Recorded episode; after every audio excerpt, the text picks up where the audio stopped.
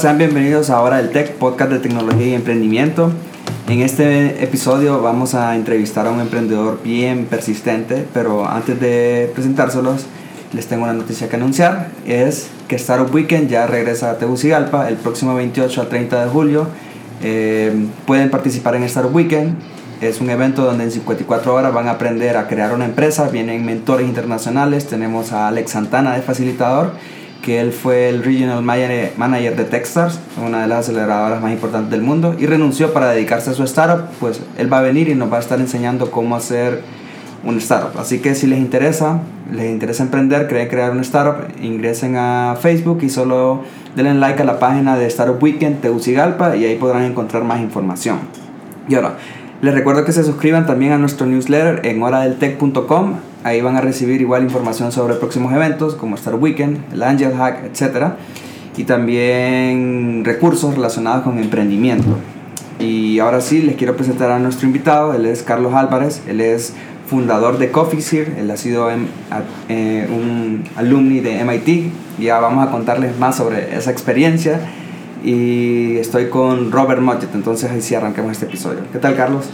Muy bien, eh, gracias, Cristian y gracias por darme la oportunidad de estar en su podcast y pues muy, eh, muy alegre de poder compartir con ustedes mi experiencia como emprendedor aquí en Honduras. Fíjate que para empezar nos gustaría saber cómo, quién, dónde estudiaste eh, y cómo nació Coffee Seer, tu, tu, startup realmente. Ajá, eh, ok, pues yo soy graduado de, de Ceutec de la carrera de Administración de Empresas. Me gradué hace dos años, en el 2015. Y, y pues como emprendedor comencé eh, hace también dos años aproximadamente. Eh, casi que poco después de, graduarme, eh, ya que contaba con más tiempo, decidí darle, intentarlo hacer el intento de poder levantar mi propia empresa. Eh, siempre, eh, desde, joven, siempre yo quise como empezar mi propio negocio, pero no, no sabía qué, como, no tenía una idea. Entonces, ese, uno, es, ese fue uno de los, como, las barreras para comenzar y aparte no, no tenía mucho tiempo, pasaba trabajando y estudiando. Entonces, eso complicaba un poco las cosas. Eh, pero sí, eh, así fue como una vez que terminé de estudiar, eh, buscando una idea, encontré esta oportunidad en lo que es la industria del café en Honduras. Em, y em, yo tengo una pregunta. ¿Cómo te preparó, digamos, en la universidad? La, la universidad versus lo que aprendiste, digamos, en, Mm. en Honduras Startup, en Startup Academy, y ya que has estado en este mundo de, de, de startup. No, espérate, pero vos entraste antes de todo eso. O sea, al. No, no, vos te grabaste de Ceutec y después entraste a, a Startup. Eh, no, no, me gradué de, Unitec, eso fue en el 2015. Y después yo comencé como a, a sondear el mercado. Ajá, exacto, ya a finales del 2015. Y Endura Startup fue hasta 2016. sí, ya, había, ya, había avanzado cierta parte. Y pues, bueno, creo que sí me sirvió. Honestamente, sí creo que me sirvió bastante de la universidad. Más que todo para tener un, criterio amplio. Eh, eh, si vos querés ser, eh, lanzar una empresa, hay varios temas que como administrador tenés que conocer eh, de marketing, de manejo de personas, conceptos que si sos nuevo, como que es difícil eh, saberlos manejar. Entonces sí, me ayudó. Pero, y, bueno, y, saliendo de la universidad entonces, eh, ¿encontraste con este problema? ¿Pero cómo lo encontraste? Eh, ¿Vos lo tenés? ¿Conoces a alguien que lo tenga o cómo? Sí, mira, la la forma en que sucedió fue de que, ok, yo siempre me llamó la atención lo que es el Internet, en sí, la tecnología del Internet. Y siempre también me ha interesado el comercio electrónico. Algo, y más, más aún porque en Honduras no, no se usa mucho. Entonces eh, yo dije, pucha, si pudiera eh, comenzar algo relacionado a comercio electrónico, vender un, como un buen producto que se pueda mover eh, acá, sería una buena oportunidad. Ento- entonces, primero así comencé, pues, comercio electrónico, pero no, no, se me ocurría nada. como, ok, que- y pues de ahí no, se me ocurría ningún otro negocio. Entonces, eh, estaba en eso. Casi que estuve como un mes así. Y eh, empecé a recibir también un curso a la misma vez de emprendimiento de- en, la- en una plataforma virtual eh, que se llama EDX. Mm. Eh, ellos tienen, hay un curso ahí de MIT que se llama Emprendimiento 101. Entonces recibiendo ese curso, también como que fui viendo cómo, cómo empezar. Y, y como que ahí fue que me animé un poco. Y me acuerdo que entonces en esa búsqueda yo de una idea, eh, en una oportunidad, me acuerdo que andaba en... eh, ¿Cómo es que se llama este lugar? Eh, es como un restaurante que queda eh, en, la, en la carretera del norte, donde va- a veces uno compra chicharrón y... Finca del Carmen. Ajá, eh, Finca del Carmen. Sí, ahí todo el mundo compra. Chicharrones es ahí. Ajá, la otra en Adelia. Ajá, entonces... O para ir al baño también. También. Sí, para ir- Antes de llegar a Ese- Teus y no te vas a aguantar, Sí. entonces ahí tenés que parar. Sí, eh, ese es la- el fin principal, ¿no? pero no, entonces fue en, en- en esa ocasión fue que yo me acuerdo que me bajé para, no me acuerdo si fue para ir al baño o qué fue, pero eh, entramos al mercado, al mercadito, que ellos tienen un mercadito, ¿verdad? Aparte del restaurante, y, y ahí me fijé que había un montón de marcas de café en esa ocasión. Y miré que en, en ese momento que habían como creo que pude identificar 8, 10 marcas diferentes de café que nunca había visto. O sea, yo, yo he ido, obviamente uno cuando va a los supermercados un- uno mira variedad ¿verdad? de marcas de café, pero nunca me imaginé que habían más.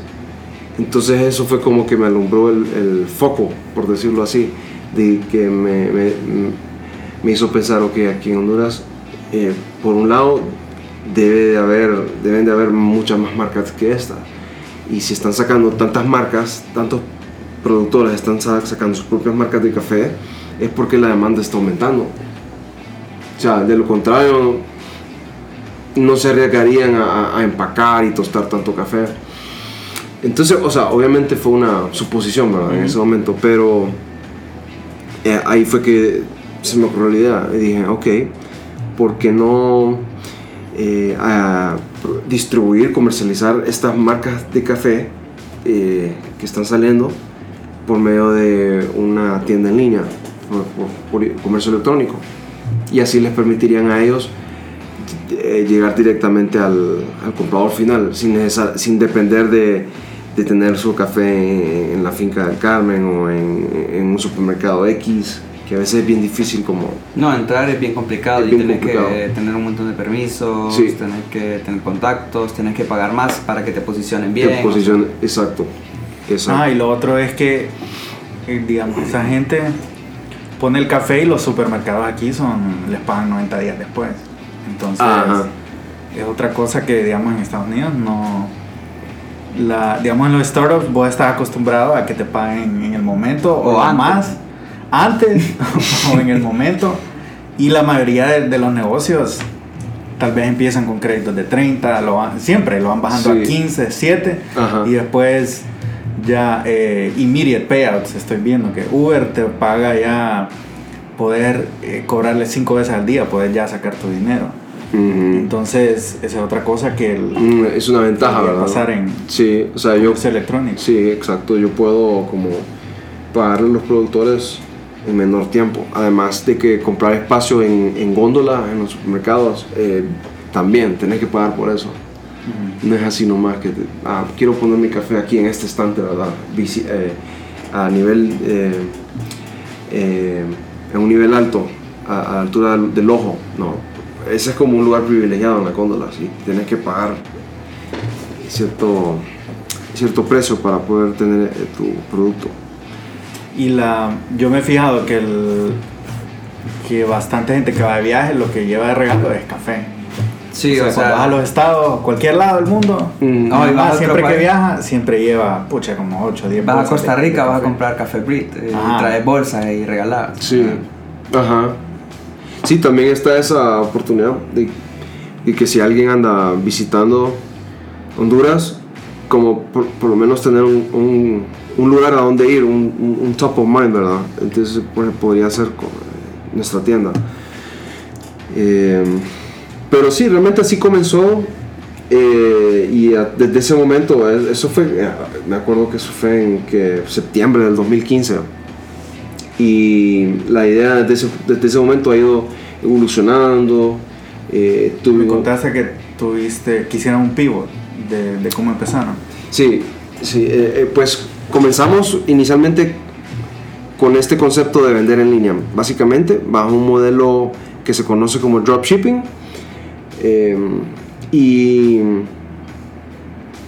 y pues miramos, encontramos algunos inconvenientes de logística en Honduras, el- lo, que es los, lo que son los servicios de transporte no están eh, de, encomiendas no están muy, muy desarrollados, eh, no, no son muy eficientes, eh, los costos son muy altos para el consumidor promedio eh, y otros inconvenientes que teníamos. Así que decidimos cambiar a otro concepto que es el que estamos ahora eh, probando y lo que queremos hacer ahora es poder enviarle a los clientes en vez de ofrecer el, servicio básico de enviarles una bolsa de café, es enviarles una caja, eh, una cajita con muestra de café, de café tostado.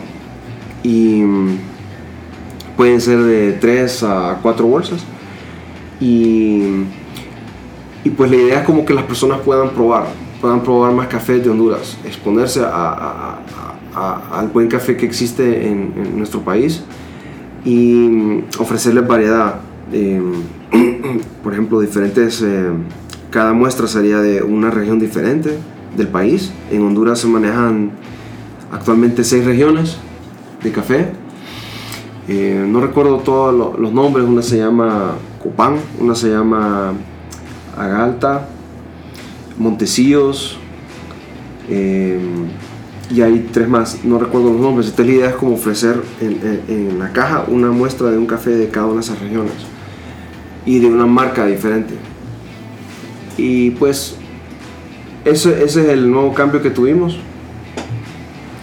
Y Pero siempre están proveyendo los mismos servicios de compra de café, de café directo con Sí. el modelo dropshipping. Sí, siempre, siempre queremos mantener esa, esa opción, pero eh, por los momentos lo que creemos, a lo que le estamos apostando es que lo que nos va a dar la mayor cantidad de, como de ingreso sería el otro servicio. El modelo del tipo club. Eh, para los que no saben, dropshipping básicamente es que va directamente del, del productor a la persona. O sea, no hay un intermediario más que Coffee en este caso, que es el que maneja la entrega del producto, pero en sí Sí. no mantienen inventario, No sino man- que quien mantiene el inventario es el, el, el, productor El- el o el vendedor. O el vendedor, sí, exactamente. Sí, ese, ese es el modelo. Eh, sí, porque si yo fuera, si yo tostara el café, si, yo- si yo- nosotros como empresa en Coffee Here nos dedicáramos a tostar el café, sería más fácil, porque yo solo compraría como las bolsas de café verde, yo las mantengo en, en- en bodega y yo voy tostando el café de acuerdo a, a la demanda. Pero yo desde un comienzo no quise meterme en ese en esa parte del negocio, como procesar el café, tostarlo, sino que solamente distribuirlo. Y en- entonces eh, surgió el problema de que si yo quiero mantener una gran cantidad de, marcas de café, eh, no puedo mantener eh, un stock muy variado porque no, no sé lo que las personas... Es difícil saber lo que, las marcas que las personas van a comprar. Y si mantengo mucho café en stock, ese café se puede, se puede vencer. Entonces por eso me fui más por el dropshipping. No, igual que, o sea, vos producirías como tu estándar, pues, y hay gente que le gusta probar nuevos tipos de café y todo eso, entonces es como un modelo Sí. más llamativo para Sí. los que andan intentando entrar a este mundo. Ajá, exacto. Y lo que nosotros hacemos es eh, la, la propuesta, una de las propuestas de valor que nosotros ofrecemos es básicamente que curamos el café, somos curadores, porque no hay, hay miles, o sea, no sé si miles, pero hay muchísimas marcas actualmente y tal vez es difícil tener a alguien que te pueda eh, como juzgar la calidad del café de una forma objetiva, porque cada productor te va a decir, ah, yo tengo el mejor café, Sí. ¿verdad? Obviamente, o yo tengo tales puntos, el café se puede clasificar en un puntaje, ¿no? De, usualmente el- los buenos comienzan de 75 para arriba.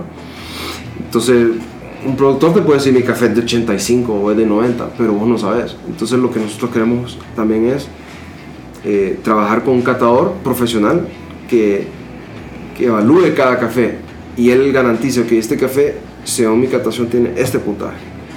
Entonces nosotros podemos garantizarle eso a, nuestro, a nuestros clientes, ¿no? De que, de que la calidad que ofrecemos cumple, o sea, que lo que estamos ofreciendo cumple con ciertos estándares. El nuevo café de Philander, amigo del pod, ¿cuánto puntaje tiene? Tiene 85. Tiene 80, pero él dice Bueno. que tiene 85 o tiene 85. No, es catado profesionalmente. O sea, eso dice en la etiqueta. ¿no? Ah, bueno, entonces hay que ver cuándo nos regala uno para rifarlo aquí en el podcast. A los... Pero sí, debería haber algún, algún sistema nacional de, ah, este fue catado por tal catador y como algún registro, pues. Para o que sea, no cualquier... que- Ajá. para que no penses que Sí, te están mintiendo. están sí, claro, lo que también sucede es de que la, la calidad del café eh, de un mes a otro puede... O sea, vos me puedes enviar una muestra eh, eh, este mes y sale bien y el otro mes me, me bajas la calidad porque bien me puedes dar un, un- un- un grano diferente. No sé. Pero a lo general, sucede. lo general, o sea, No, y- los agricultores tratan de mantener pues, la Tenés que confiar en, Sí. en- O sea, es como que estás No es comprando café. un queso de la misma marca y el siguiente mes, si te sale mal. Sí. No es como el, ¿cómo se llama el rumor? El- la, la leyenda urbana de Café Indio y todas esas marcas que dicen que te dan... No, eso es cierto. No es rumor humano, eh, urbano. No es cierto, es No, el no, café sí, sí, sí. con. Cuacuco le llaman. Ajá. Es como, como lo que queda del residuo del, del café. Eso es lo que nos, nos vendían. Bueno, siguen Bueno, si vendiendo. vos la, la bolsa ahí ves que viene con, con, con otras, ¿cómo se llama? Con grama, con cosas. O sea, no Otras es... cosas. Y, y le meten sorgo, creo que no, no sé qué, qué otro... Creo- yo creo que arroz una vez escuché que le metían, pero no. no Sí, sé. le meten otras cosas. Pero que eso, suenan bastante a rumores, como, como mitos, pero no sé si eran ciertos, que le van a meter arroz a un café. No es cierto. Bueno, lo del arroz no lo había escuchado, pero sí que le meten... Pero sí les meten colorante. Mira, por ejemplo, una vez eh, alguien hizo una muestra de, de café puro, de buena calidad, puro, ¿verdad? Que no, Ujú. no- sin ningún otro ingrediente. Y los promedios, ¿verdad? Los, los comunes de esa bolsita de café indio.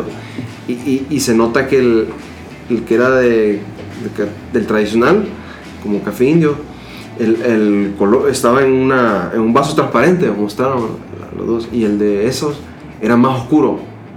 Porque ellos les meten como más colorantes y ondas. Para que se mire oscuro y la gente... Sí, mientras que el, el puro se miraba más como, como más transparente.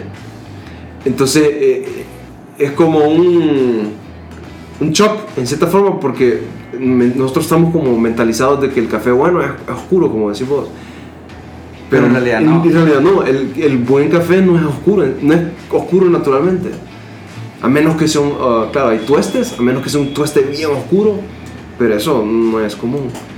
Eh, un café usualmente eh, eh, tiene Sí, un o sea, tono más claro. un sistema de, de notas podrías competir, digamos, con el expreso americano. Yo no sé qué puntuación tienen esos expresos, esos, esos que venden en los super ahora, pero yo no creo que tengan más de 80. Y si ves de verdad que es un 65, vas a decir, ah, Mira, no sé, eh, ah, eh, pero mira, a mí, a mí personalmente sí me gusta el de me gusta el de espresso, pero lo que yo digo es que a veces la gente se aburre como de probar lo mismo. Yo te pruebo espresso unos dos meses y, y- y digo, pucha, pero hay tantas otras marcas en Honduras, ¿será que hay otras buenas? Entonces, creo que ahí es donde entramos nosotros, como esa gente que se aburre. No, hay, hay muy buenas, hay como, como vos decías en, en Comayagua, en Cihuatepec, Ajá. bolsas de tal vez café orgánicos que solo se venden en una tienda específica, muy bueno. Ajá. Pero que no los Son- conoces. Ah, no los conoces, exacto. Entonces, En Marcala hay, creo que habían 24 marcas registradas, o 28, pero hay más de 50 y 56 que, que están ahí dando vueltas, pues, pero que no, Que no salen de la zona. que no salen de la zona. Y aquí en el súper, ¿cuál es el súper que más tiene variedad? Tal vez más por menos, Ajá. tal vez unas 20 marcas. En Antorcha he visto variedad también. Pero es que la- el problema de estos, al menos es, es la presentación de la marca. O sea, vos siempre te vas por la más bonita y todo. Ujú. Y lamentablemente las populares, las, las de la llave de antaño, son las que tienen mejor marca, pues. La mejor packaging. Ujú, mejor El paquete. paque- Ajá. Otras Sí. te las tienen como una bolsita y tú achaste y vos decís Entonces, como, este no, no bueno, confío". ustedes solucionan eso porque el, o sea, yo- la muestra viene en una, una bolsita genérica pues de muestra. Sí. Entonces ya ellos pueden decir, no, este es el mejor, tráeme este paquete y no, no vas a saber en qué tipo de, de, de packaging viene. Ajá, sí. Y bueno, y, y queremos incluir también como en, en ese servicio una descripción de, de- de cada muestra, una tarjetita. Queremos incluir eh, datos in- eh, relevantes acerca de, de ese café. Puede ser la altura, puede ser el puntaje que nuestro catador le dio. Así como lo está haciendo Philander. Ujú, Una bolsita así. Sí, algo así, algo así queremos hacer.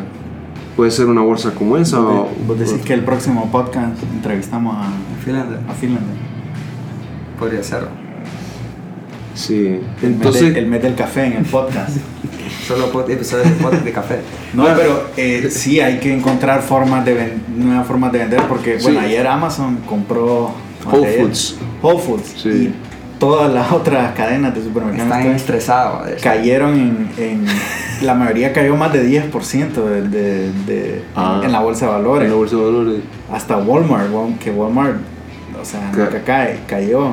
Entonces, O sea, es que todo el mundo está como, bueno, ¿y ahora qué va a hacer Amazon? Va a quebrar a todos los súperes, ¿qué va a hacer? Entonces sí se necesitan... Bueno, ellos han experimentado bastante con esto del dashboard, el, el pedir solo con, con Alexa y es como, hey, necesito café. Eh, con el supermercado del que entras y sacas las cosas. O sea, Ah, ellos sí. han estado experimentando bastante con Go. Amazon Go. Amazon Go se llama, ¿no? Ujú. Sí, Y ahora tienen es- una cadena muy buena en Estados Unidos. de- solo en Estados Unidos están ellos. Eh, Whole Foods, creo que en Estados Unidos, Canadá, Inglaterra. En los países ingleses, creo que está. Pero sí, la verdad es que a nosotros, bueno, nosotros incluso pasamos rotando oficinas, Ujú. pasamos de Sigua Café a, a Cafetano, a, a co- a- a- a a Café Nativo, y hemos estado como, nos aburrimos de un lado y, y vamos saltando. Y Pero siempre se- en base al café. Ah, se aburre del mismo café. Sí. Y nos vamos hacia Ah, a diferentes oficinas, por así decirlo, dependiendo del café. Ahorita es nativo, Sí, ¿verdad? ahorita estamos ¿Qué, en Nativo. qué tal es nativo? Bueno, hoy había una. Hoy hay una. Hay una cata de café a, a las 2. Te van Once, a a las enseñar a 11. hacer preparar Las 11. a las Ahí 11. en Nativo. Espérate, a las 11. Sí, a las 11. Yo digo que saliendo del podcast vayamos, es a las 11. Eh, sí, te van a enseñar a hacer el, ¿cómo se llama? El, la preparación del café con los diferentes B60, Aeropress y todo eso. Ajá. Sí. Está bueno. Bueno, lo que el- otra cosa que queríamos saber es Ah, sí. eh, el viaje que hiciste a, a Sí, Australia. ajá. Cuéntanos de eso. ¿Cómo empezó? ¿Cómo aplicaste? Ajá. Pues, eh, mira, fue igual, fue tomando este curso de, de emprendimiento que es súper bueno. No, es- yo, a mí MIT no me paga nada. Es gratis. Ah, es sí, gratis. Puedes pagar también para que te den un diploma diploma. certificado.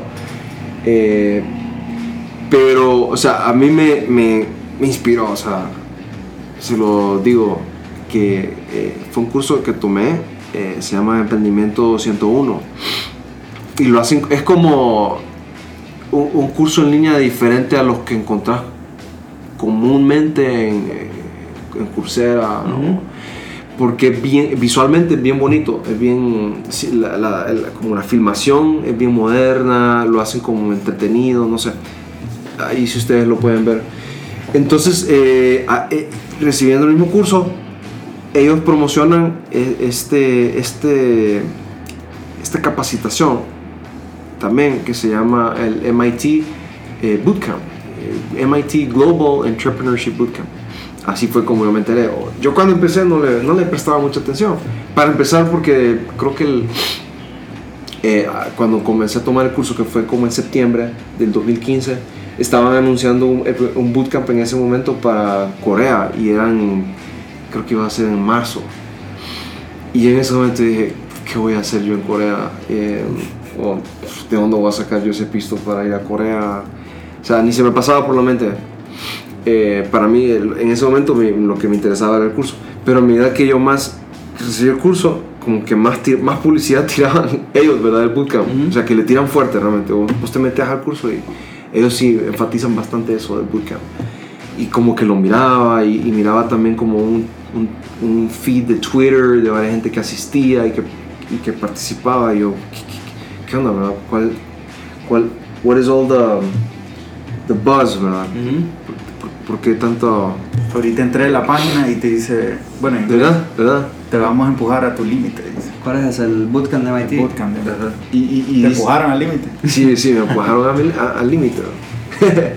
Em, entonces, así fue como, bueno, eh, esa yo, ya para diciembre del 2015, yo dije, pucha, se me mira bueno esto, me llama la atención eh, voy a intentarlo. Entonces apliqué aquella vez. Era como rookie, ¿verdad? Súper nuevo en todo lo de emprendimiento. Entonces mi aplicación fue bien, no fue muy buena, pues. No pasé, son varias etapas, no pasé ni siquiera la primera etapa. Eh, te piden que envíes, por ejemplo, un pitch deck.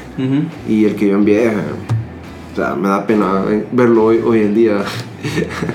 Eh, así que, bueno, eh, seguí aplicando, apliqué dos veces.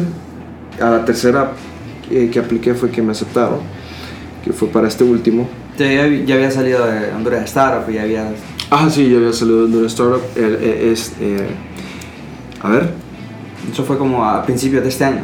Sí, el Honduras Startup fue en como octubre, ¿verdad? Del fue como noviembre. Noviembre, ok. Bueno, entonces yo apliqué a principios de... mediados de diciembre del 2016 para el que yo fui, que fue en Australia. Y, y claro, en base a mis otras dos aplicaciones previas y lo que había aprendido hasta ese momento, mi aplicación fue más fuerte. Mejoré, traté de, de pues, mejorar y eh, después de ellos, sí, me pasé las etapas. Es un proceso de aplicación de cuatro etapas y al ellos después me dijeron que me habían aceptado, me, enviaron una carta de, aceptación. Y así fue como, me aceptaron. Eh, ya lo que es el, curso en sí cuesta 6 mil dólares y ellos no ellos ofrecen becas pero no son bien pocas entonces en ese momento a mí no me, no me dieron beca. Así que yo tenía como que ver cómo reunía ese dinero. Y eso es otra, como otra historia. Pero sí logré reunir el dinero y poder asistir a... ¿Y los, eh, los 6 mil dólares es solo los costos del programa? Solo los costos del curso. Y alimentación durante el curso. O sea, es la, más la, lo que tenés que... La estadía también. No, la estadía tenés que pagar la voz. Vos mismo. Bueno, pero si es como estar weekend no necesitas dormir, entonces te ah. quedas en, la mesa. Sí, sí, realmente que bueno, eh, nosotros ah, ah, todos los que fuimos alquilamos un, hotel ahí como medio, eh, o sea, medio, bien bonito, pero casi no lo usamos. Sí. Porque solo, solo llegábamos del bootcamp a, dormir básicamente al hotel. ¿Y qué aprendiste en este bootcamp que básicamente te ha servido o te va a servir para la siguiente etapa de Coffee?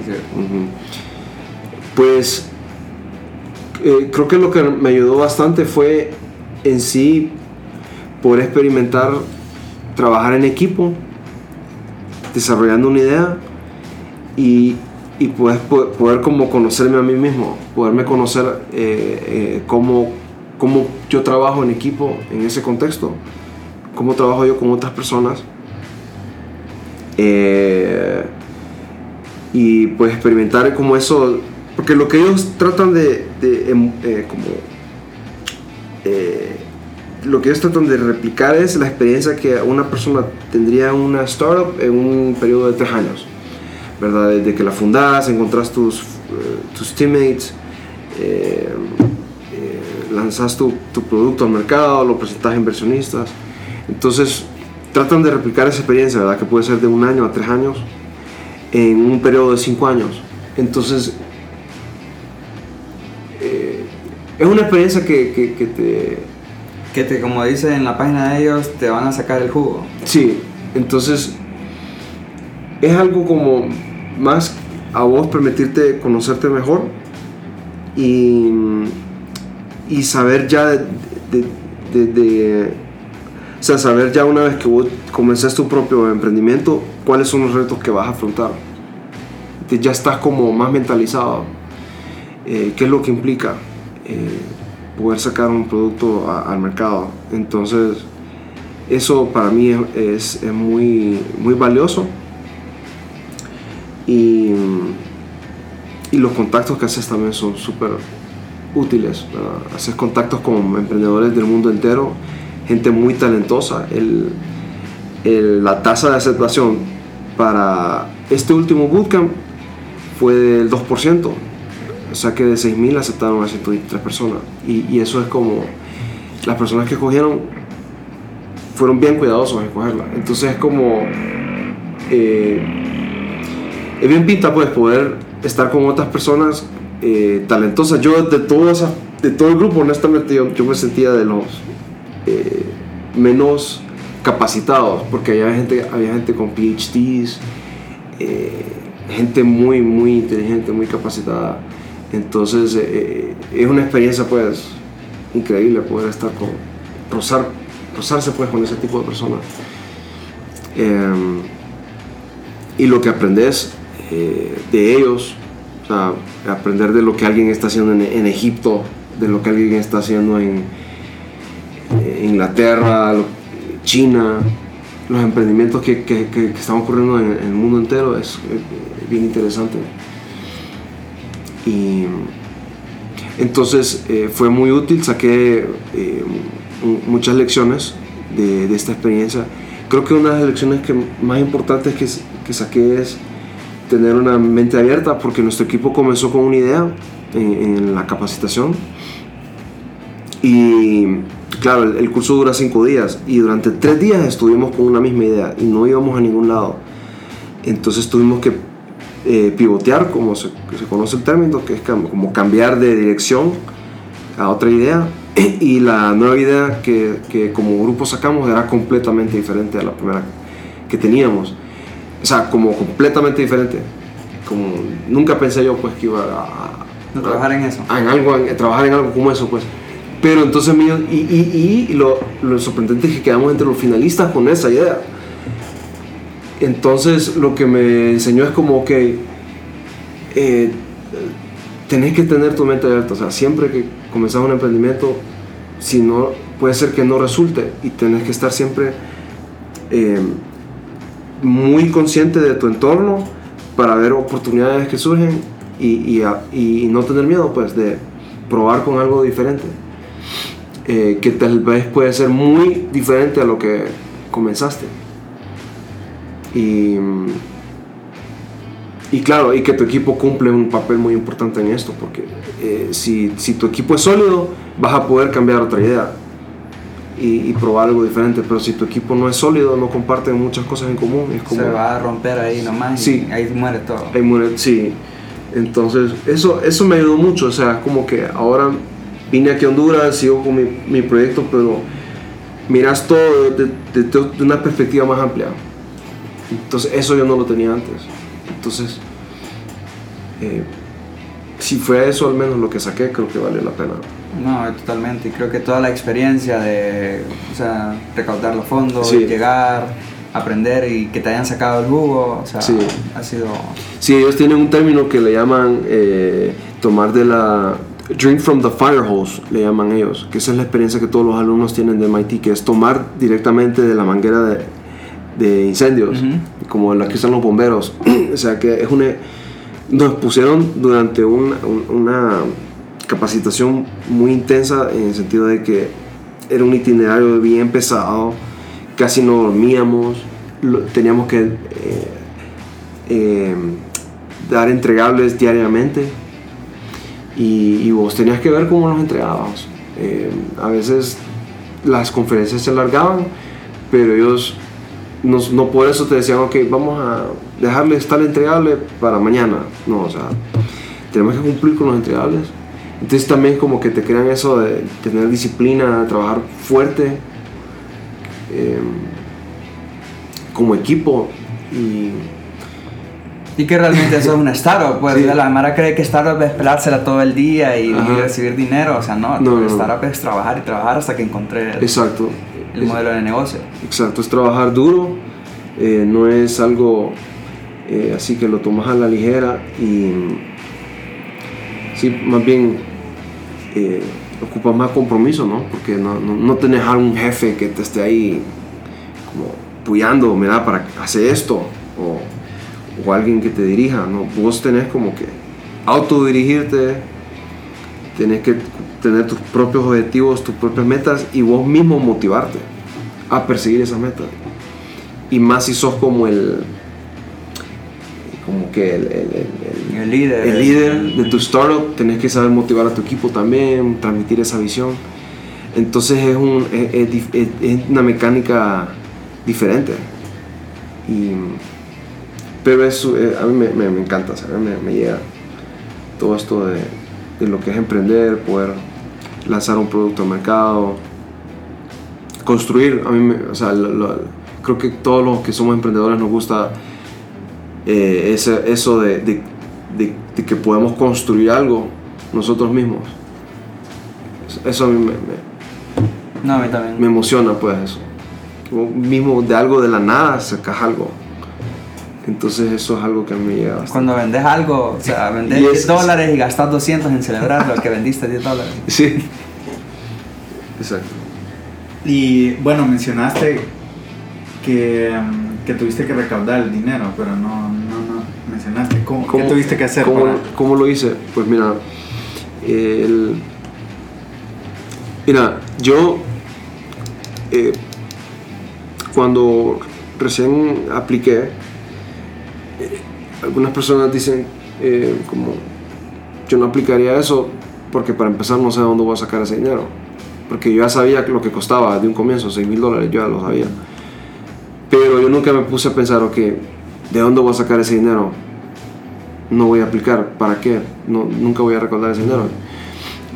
mi mentalidad siempre fue enfocarme un paso a la vez. Entonces mi primer paso siempre fue, voy a buscar que me acepten. Ya después yo miro cómo entonces ese fue mi primer enfoque. Me costó tres intentos. Cuando me aceptaron ahí fue que ya, ok, ¿de dónde rayo voy a sacar 100 mil dólares? y um, lo primero, de las primeras cosas que hice fue que hay, una, hay un grupo en Facebook que está hecho por eh, personas que han ido a bootcamp. Entonces yo escribí ahí y dije, ok, me aceptaron en bootcamp. ¿Qué hago? ¿Qué hago? Para, quiero que personas que lograron que los aceptaron y lograron ir y recaudar sus fondos, ¿qué hicieron? Y, díganme, necesito tips. Entonces ahí un, man me, escribió, me contactó y, me dio como unos guidelines. Me dijo, mira, tenés que ir a tal lado, tenés que usar los medios, tenés que usar, eh, eh, ¿cómo se llama? Ir a instituciones privadas, tenés que ir a instituciones públicas, probar hacer un crowdfunding, ir a, a filántropos, y me, dijo, me dio un montón como de ondas que, que tenía que probar. Entonces ahí fue, ya tengo más o menos como un, una guía de lo que tengo que hacer y ya me tocó a mí a ejecutarla pues. Bueno, y así fue como nos conociste, o sea, andabas buscando y, y, nos contactaste y llegaste a la oficina y todo. Sí. Me acuerdo que hasta nosotros quedamos como en un mes hacer 6 mil dólares, está bien complicado. Sí, sí, me acuerdo, sí, llegué a, a tu oficina, me acuerdo Ah, vos me diste un contacto de, de alguien en Tigo, ah, que Tigo realmente no me ayudó. Qué raro. sí, no. Pero, pero sí fue, eh, eso es lo, creo que lo más eh, retante de todo esto es de que eh, cuando a mí me dieron la aceptación fue en febrero, primero de febrero, y el bootcamp estaba eh, eh, planificado para el 26 de marzo. Entonces, y yo tenía que salir de aquí a Honduras tipo 16 de marzo para estar a tiempo. Entonces tenía como un periodo de una ventana de 5 semanas. Entonces es como eh, bien, como bien estresante en cierta forma eh, levantar esa cantidad en ese periodo de tiempo, porque tenés como deadlines también. MIT te pide que a, a cada dos pagos del curso de los 6 mil dólares, primero, haces, primero reservas tu cupo con 2 mil dólares. Y ese primer pago fue el 17 de. a ver, no, perdón. Sí, 17 de febrero. Y el segundo era de 4 mil dólares el 3 de marzo. Entonces, para, ya para el 17 de febrero ya tenía que tener 2 mil dólares. Pucha. Imagínate, dos semanas. ¿Y era reembolsable o no reembolsable? Fíjate que no es, no es reembolsable. Pucha. Eso es lo que duele más, o sea, te Eso- arriesgas o más. sea, Te arriesgas más. Llegas a dos y necesitas otros cuatro. Y después otros cuatro. Y incluso estoy preparado. Mira, realmente eh, es, eh, es un, bien interesante cómo logré recaudar todo eso, ese dinero. Y, porque tuve que hacer varias cosas. Y estoy desarrollando un, video que quiero subir para compartir con, con los emprendedores en Honduras de cuál fue mi experiencia, mi historia. Para, eh, para pues que sirva de inspiración tal vez para otras personas. Pero sí fue un, fue un mes que les digo que yo tenía mi trabajo a tiempo completo. Bueno, otra cosa fue que yo renuncié a mi, a mi trabajo para poder ir al bootcamp. Eh, fue un riesgo que yo también decidí tomar porque mi- en mi empleo no me dieron el permiso para ir al bootcamp. No, no no me lo dieron. Entonces, o, o iba al, al bootcamp y renunciaba o, o- no iba. Entonces, eh, pero en ese tiempo tenía mi, mi empleo y, o sea, yo apenas salía de, incluso durante mis almuerzos, yo me dedicaba a hacer llamadas, entrevistas. Me acuerdo que hice una entrevista una vez con, con, tele- eh, con alguien de Televicentro, de TN5, y fue durante mi almuerzo en mi trabajo. Y, y- y tuve que ir a traer los chavos de la eh, eh, ellos andaban sus cámaras no andaban carro. Yo los tuve que ir a traer los tuve que llevar ahí donde yo trabajaba y en un restaurante ahí me filmaron. Hasta se me pasó la hora de almuerzo me acuerdo.